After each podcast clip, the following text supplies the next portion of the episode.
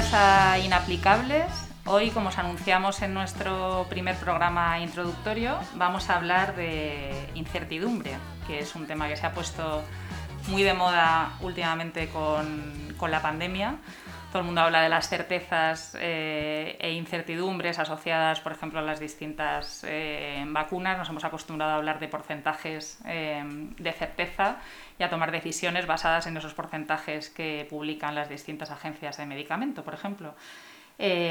así que, bueno, creemos que es un tema muy actual sobre el que se habla sin reflexionar exactamente eh, o de forma explícita, ¿no? desde una perspectiva más crítica, como la que queremos aportar aquí, sobre qué significa la incertidumbre y qué relación, eh, bueno, qué papel tiene la incertidumbre en la ciencia. Hoy estamos solo Cristina y yo, porque por razones de limitación de aforo en el estudio eh, solo podemos estar tres personas, que está aquí Enrique también, de Dofa Radio.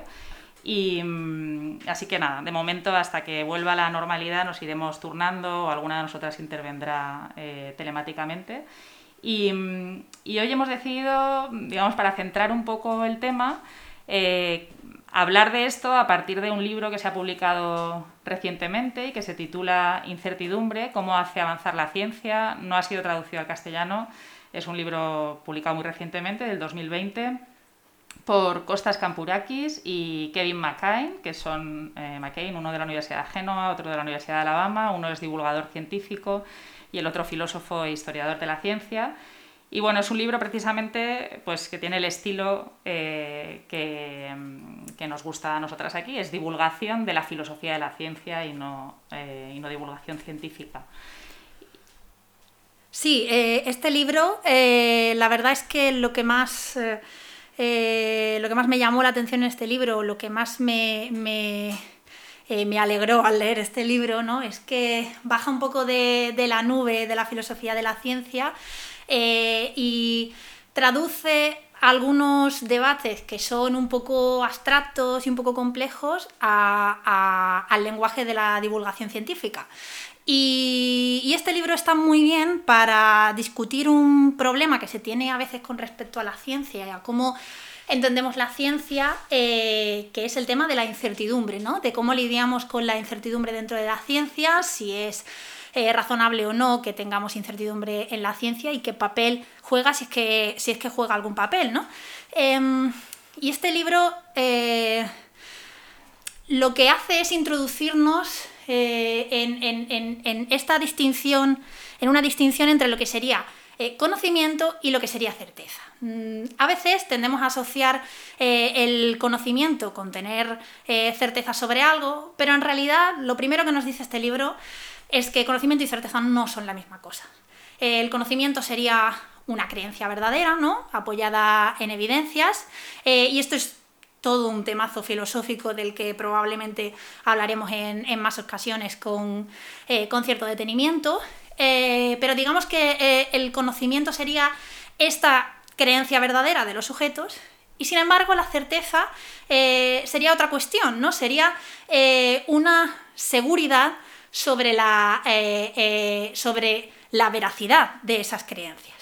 Entonces, eh, la certeza podemos entenderla, o eh, el libro nos invita a entenderla desde dos puntos de vista distintos. Eh, podemos hablar de la certeza en un sentido psicológico.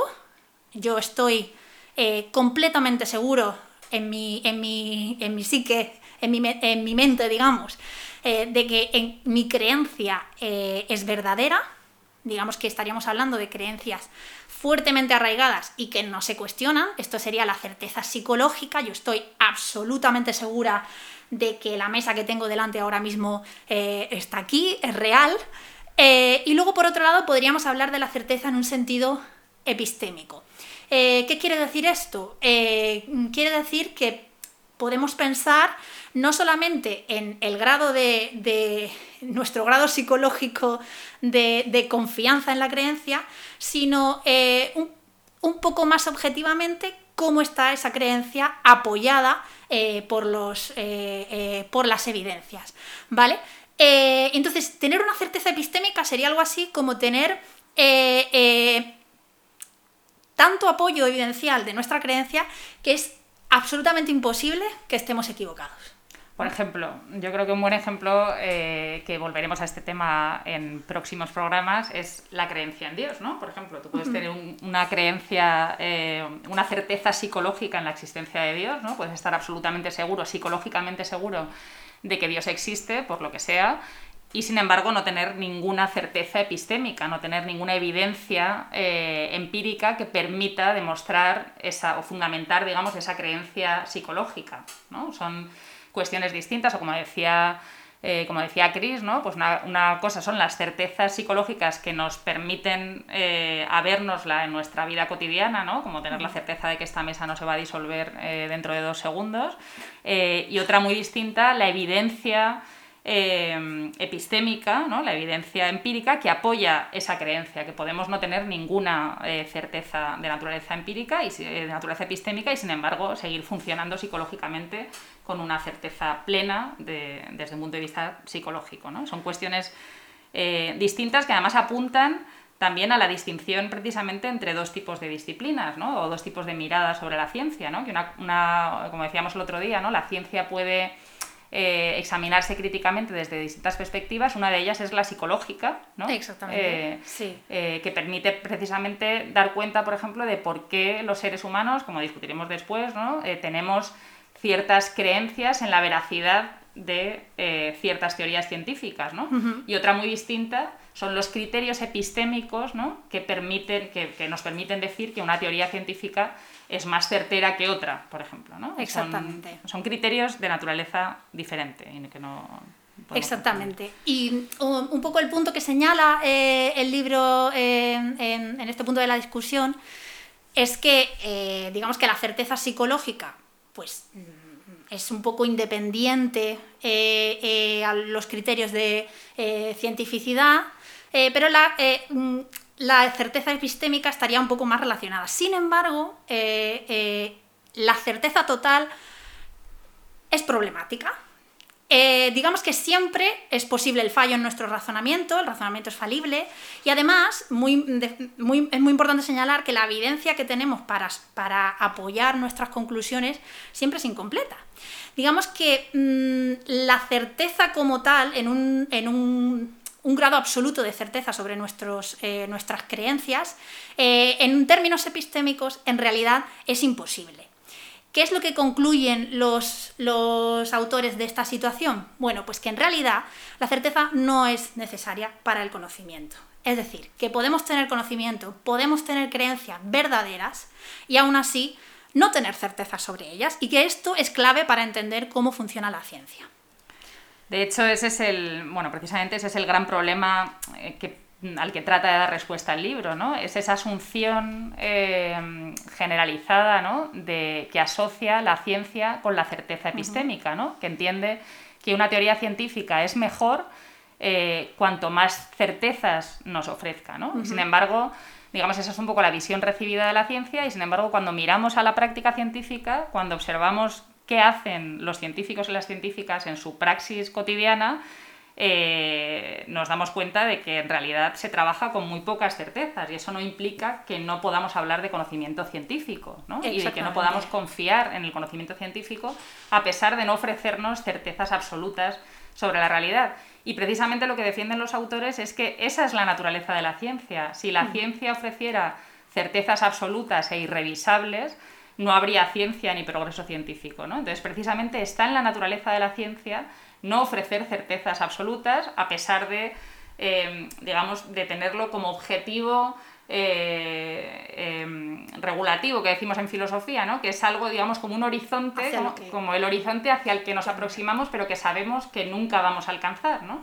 Eh, pero eso es fundamental entenderlo, que no es una cuestión, digamos, que no es una ciencia no es peor por ofrecer peores certezas, ¿no? sino que mm, ha de dirigirse a, digamos, a, obtener eh, eh, digamos, proposiciones cuanto más certeras sobre la realidad posible es mejor, pero que está en su propia naturaleza eh, precisamente no alcanzarlas nunca y estar siempre que esa certeza que está en el horizonte esté siempre sujeta a revisión. Sí, y esto, sobre esto es muy importante pensar en qué significa la certeza psicológica, en el sentido psicológico. Imaginaos que los eh, científicos, y a veces se les, eh, se les dibuja un poco así, ¿no? Se les caricaturiza un poco así, pero imaginaos que los científicos tuvieran absoluta certeza psicológica sobre algún tema en concreto, ¿no? Eh, tenemos que pensar que esto sería caer en un dogmatismo, ¿no? Caer en, el, en el propio dogmatismo de la ciencia, en una ciencia que no podría cambiar, que no podría avanzar, ¿no?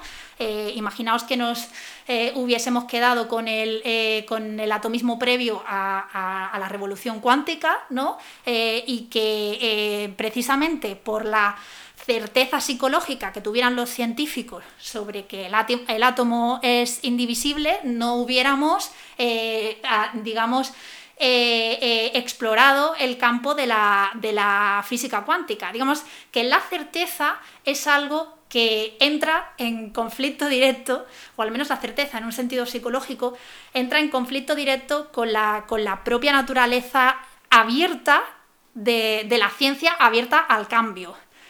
Sin embargo, tampoco eso significa que digamos que las científicas y los científicos estén desprovistos de grandes certezas psicológicas que a veces juegan en su propia contra o a veces en favor eh, de la disciplina, ¿no? Por ejemplo, ahora que hablaba Chris de la, eh, de la mecánica cuántica, precisamente la mecánica cuántica, que hablaremos un día también con un compañero nuestro sobre, sobre este tema, que es mm, filosóficamente súper interesante, eh, pero precisamente, digamos, el eh, descubrimiento, entre comillas, que también cuestionaremos este término, del universo cuántico, condujo a una crisis de certezas, eh, tanto epistémicas como psicológicas. ¿no? El propio Albert Einstein no podía soportar eh, el mundo que le devolvía la cuántica porque tenía la certeza psicológica ¿no? de que era imposible la fenomenología cuántica y se empeñó en demostrar pero en demostrar desde una perspectiva epistémica, es decir, se empeñó en idear experimentos que demostrasen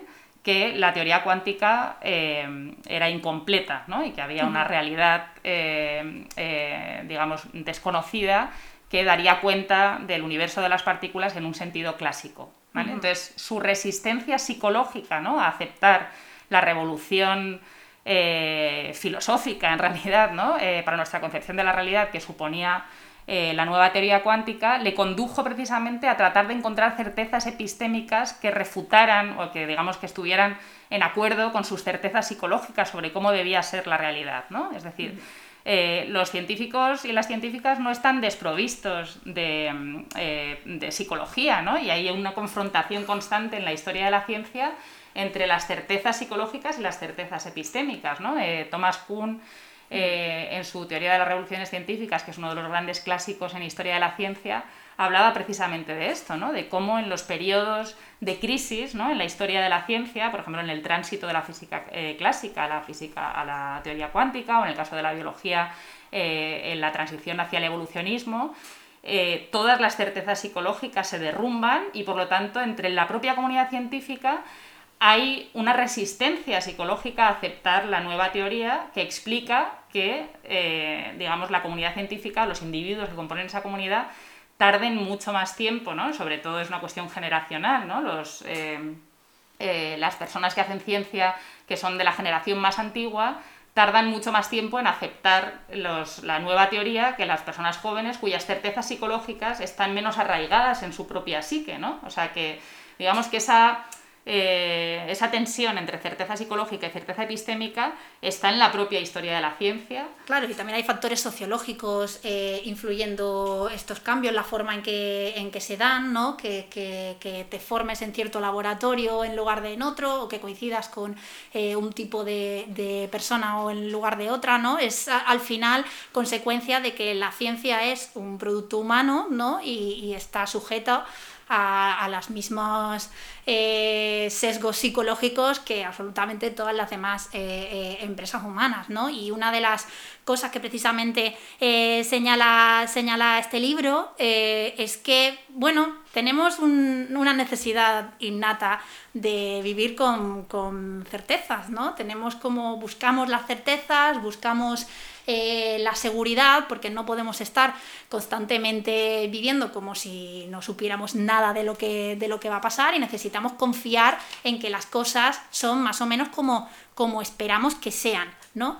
Y entonces esto también afecta al propio hacer de, eh, la ciencia, pero precisamente eh, es eh, la, naturaleza social y, digamos, mm, revisable de la ciencia frena un poco esa inercia psicológica que tenemos las, las personas de, de, tener certezas. Digamos, que si hay algún, algún sistema que merece nuestra confianza en este sentido más que, más que otros, sería la ciencia por su, por su propia naturaleza. ¿no?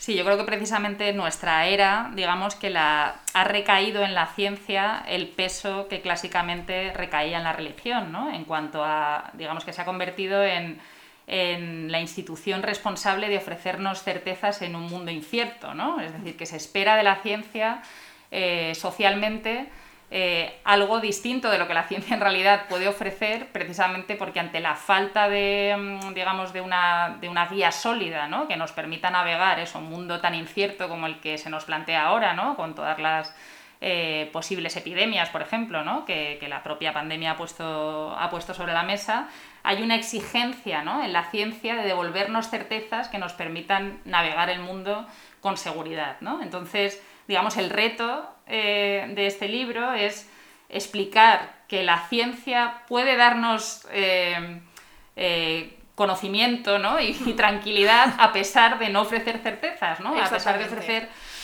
un conocimiento precisamente revisable y no certero al 100%. ¿no? Yo creo que en este sentido también señalan los autores una cuestión importante y es la influencia en la opinión pública de esta imagen de la ciencia en que han tenido los medios de comunicación. ¿no? Exacto. Y es, esa...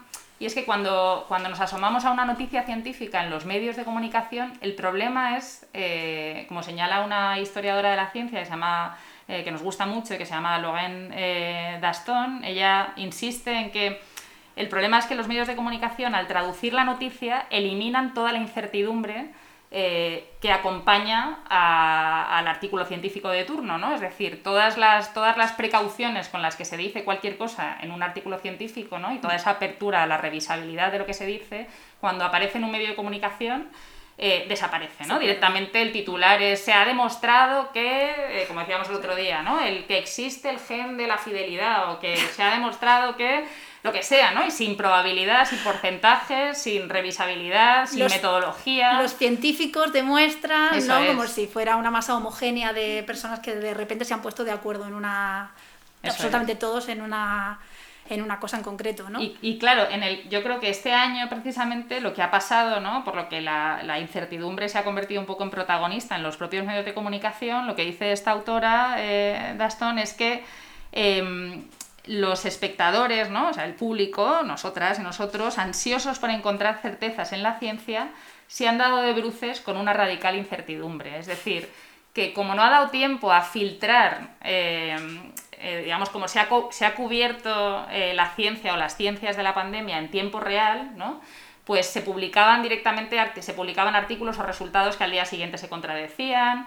Em, es decir, que se ha puesto sobre la mesa en realidad no, no, es, que haya sido una cuestión excepcional, sino que la gente ha visto por vez primera, ha abierto las puertas de los laboratorios, ha visto cómo funciona la ciencia y se han dado cuenta de la cantidad de incertidumbre que, que, que acompaña eh, y digamos, esa ha sido la gran sorpresa, ¿no? Que ansiosos por porque la biología, por ejemplo, nos ofreciera protección, ¿no? Y nos diera certezas inmediatas sobre qué era el coronavirus y cómo podíamos eh, eh, protegernos de él, pues se ha puesto sobre la mesa cómo funcionan las publicaciones, ¿no? Como, y la cantidad de contradicciones y de diferencias de opinión entre los propios se ha, abierto, se ha abierto una caja de Pandora y hemos dicho todos un poco como sociedad, pero bueno, ¿pero esto qué es? Pero la ciencia no, no era otra cosa, ¿no? No, no, nos, daba, eh, no nos daba grandes seguridades.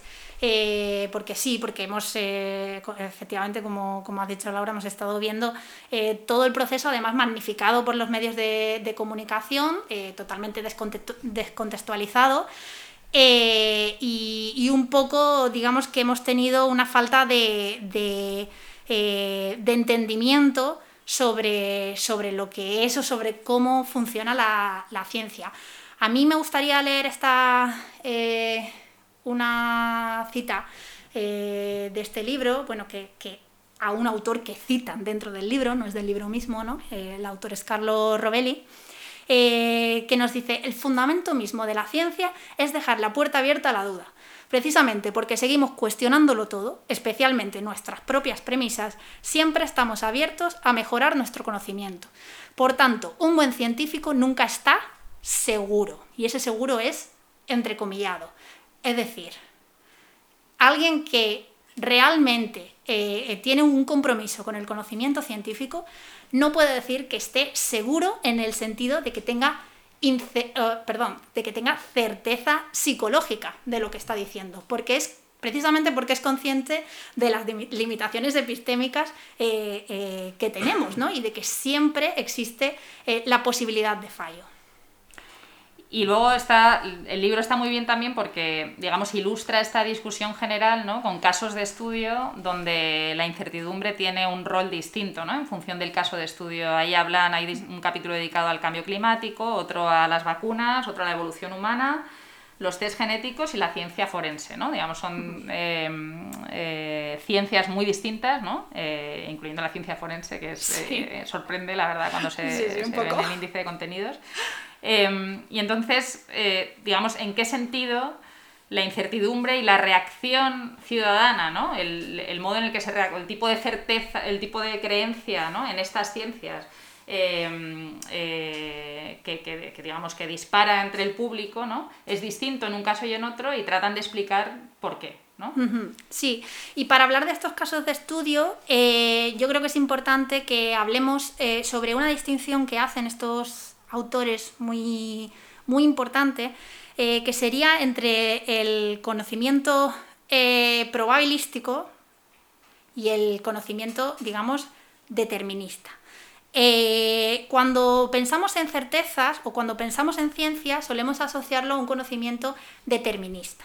Por ejemplo, eh, eh, pues eh, si tenemos una molécula de gas dentro de una caja, tenemos, podríamos seguir su, su, trayectoria dentro de la caja cerrada con precisión, podríamos predecir esa trayectoria con precisión. Sin embargo, normalmente lo que nos encontramos en ciencia, incluso en las ciencias fundamentales, es que lo que tenemos es un conocimiento probabilístico. ¿Vale? Tenemos eh, la capacidad de predecir estadísticamente dónde es probable que se encuentre esta molécula y además cómo es eh, probablemente la distribución de moléculas si metemos muchísimas moléculas dentro.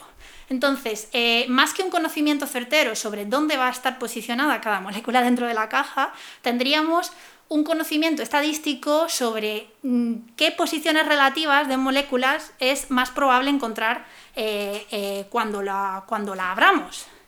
Eh, digamos que cuando, mm, que cuando asociamos la ciencia a la certeza, pensamos más en la, en la trayectoria particular de cada molécula y en realidad lo que hace la ciencia es más parecido a una eh, predicción estadística de todas, las, eh, de todas las moléculas donde se encontrarán con el tiempo. Sí, en realidad, esa yo creo que en general sí es la imagen que la gente tiene de las ciencias sociales, ¿no? Pues si hacemos una predicción de cuánta gente va a coger el metro mañana por la mañana, eh, evidentemente nadie espera que seamos capaces de predecir si cada persona particular concreta que va a, coger, va a coger el transporte público, va a coger el transporte privado, va a ir andando.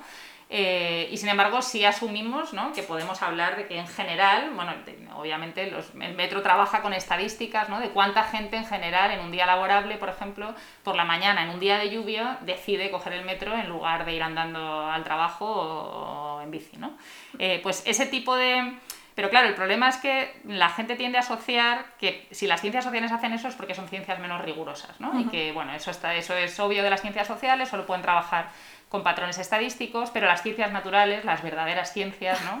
Eh, no trabajan así y deberían, o al menos no deberían trabajar así, deberían ofrecernos otro tipo de certezas ¿no? sobre cada una, eh, cómo nos vamos a comportar cada uno de nosotros, por ejemplo, cuando recibamos la primera dosis de una vacuna de una marca determinada. ¿no? Se espera, se exige de la ciencia que nos ofrezca respuestas certeras sobre eso. Y sin embargo, ni siquiera la física más fundamental, ¿no? como comentaba Chris, ni siquiera la física cuántica trabaja en esos términos, sino que trabaja precisamente con ecuaciones probabilísticas, que son incapaces de predecir el comportamiento individual de un electrón, ¿no? sino que hablan de tendencias y probabilidades. Exacto, sí. Eh, y bueno, los casos de estudio eh, que ha mencionado Laura, que presenta el libro, pues digamos que podríamos eh, clasificarlos en dos tipos distintos. ¿no? Eh, por un lado tendríamos eh, las ciencias como el mm, estudios de cambio climático, los estudios sobre vacunas o la evolución humana, que serían campos sobre los que mm, a veces las incertidumbres se, se subrayan demasiado o se subrayan digamos, con ahínco. Y por otro lado tendríamos los test genéticos y la ciencia forense, que son campos en los que las incertidumbres eh, no suelen señalarse del mismo modo y que, mm, por el contrario, suelen pasar desapercibido eh, en muchos contextos. ¿no? Sí, yo creo que aquí el argumento, ¿no? por ejemplo, que usan los negacionistas del cambio climático, ¿no? Eh, es este tipo de argumentos, ¿no? que niegan precisamente, digamos, Em, el papel o la, digamos, el peso de la probabilidad, ¿no? Eh, por ejemplo, cuando dicen, bueno, es que hay... Mm, si hay un 5% de científicos del cambio climático que niegan que el cambio climático esté sucediendo o vaya a suceder, digamos, lo ponen al mismo nivel que otras teorías alternativas, ¿no? O sea, que otras teorías, perdón, que la teoría eh, más asumida, ¿no? Y entonces se asume que si hay dos teorías científicas están en igualdad de condiciones, ¿no? Y no importa eh, digamos, el porcentaje eh, de, adhesión a cada una de estas teorías. ¿no? Y, sin embargo, en el caso del cambio climático, evidentemente solo podemos hablar de probabilidades de futuro, ¿no? porque es algo que no bueno, está sucediendo, pero las proyecciones solo pueden ser proyecciones probabilísticas, pero la probabilidad los modelos eh, probabilísticos ¿no? que modelizan el comportamiento del planeta Tierra en los próximos 100 años eh, nos ofrecen todos ellos, ¿no? en un 99,99% de los modelos, nos ofrecen de forma insistente el mismo escenario. ¿no? Por lo tanto, ese 1% de probabilidad, no podemos confiar psicológicamente en ese 1% como si habláramos de dos teorías en igualdad de condiciones. ¿no? Deberíamos tener una certeza psicológica ¿no? asociada a la certeza epistémica eh, que no tenemos, eh, que sin embargo no se demuestra en este caso, ¿no? como se demuestra en las encuestas eh, entre la población estadounidense, ¿no? en, en las que una, un porcentaje muy amplio de la población no cree en el cambio climático, en la ciencia del cambio climático, no confía en la ciencia del cambio climático. Sí, justo en este caso eh, es eh, a veces muy típico oír, eh, pero bueno, si no, si no somos capaces de predecir el tiempo que va a hacer mañana, ¿cómo vamos a, a ser capaces de predecir el cambio climático a largo plazo? Pues, pues precisamente por eso, precisamente porque una tendencia a largo plazo es muchísimo más fácil de predecir que un suceso concreto determinado eh, en, un, eh, eh, en, un, momento mm, determinado del futuro, digamos.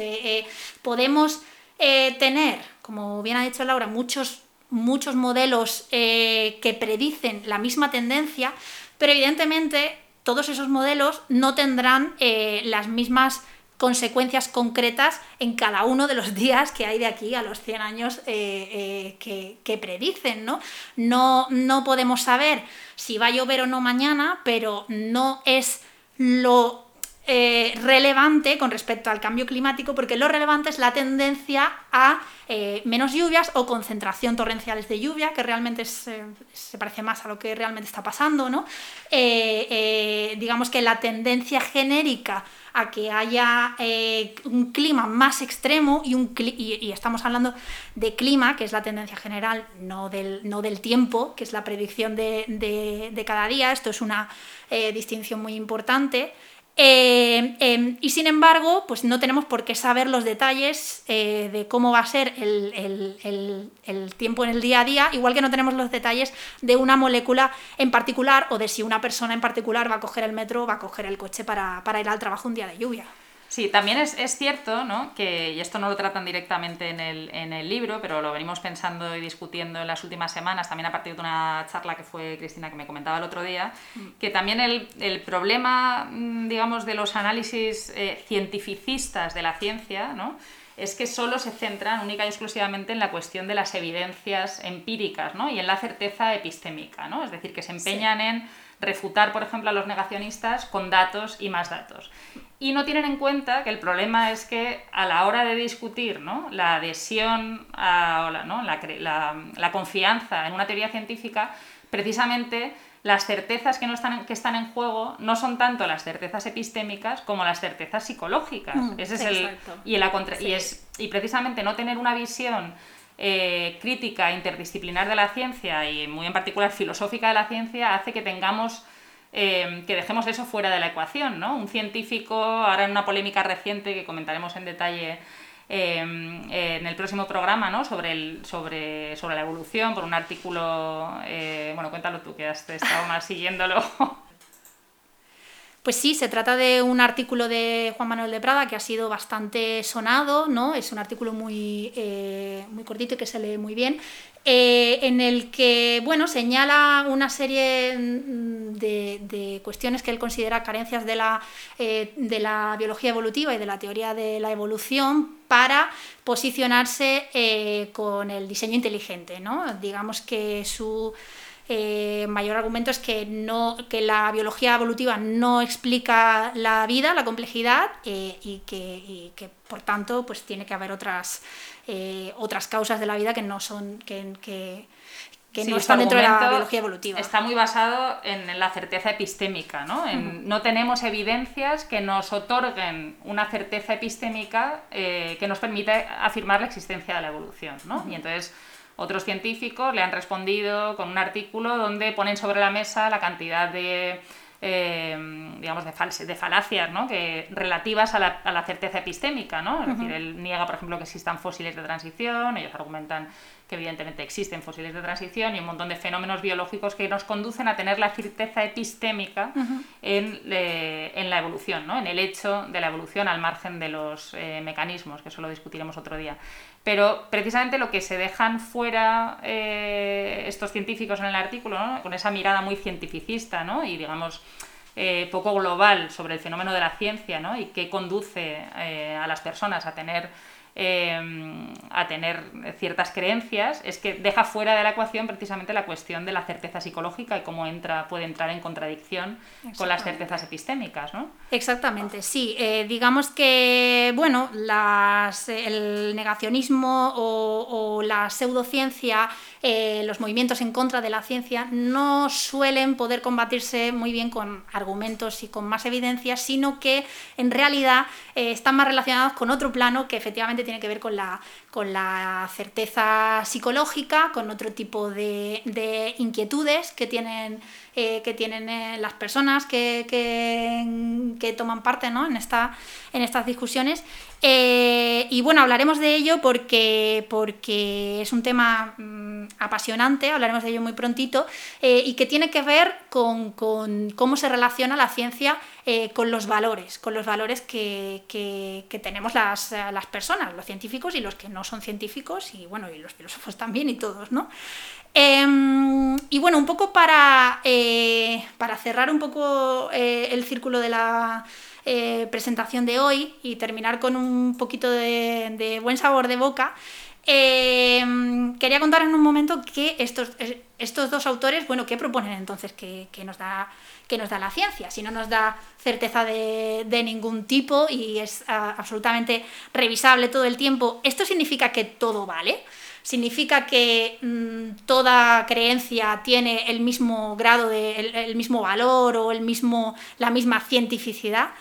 Bueno pues eh, ellos argumentan que no que aún así eh, eh, la ciencia tiene un lugar privilegiado digamos en nuestra o debería tener un lugar privilegiado en nuestro sistema de creencias porque lo que nos da la ciencia es comprensión eh, comprensión, que fijaos que en realidad es un, es un concepto muy cargado psicológicamente hablando, ¿no?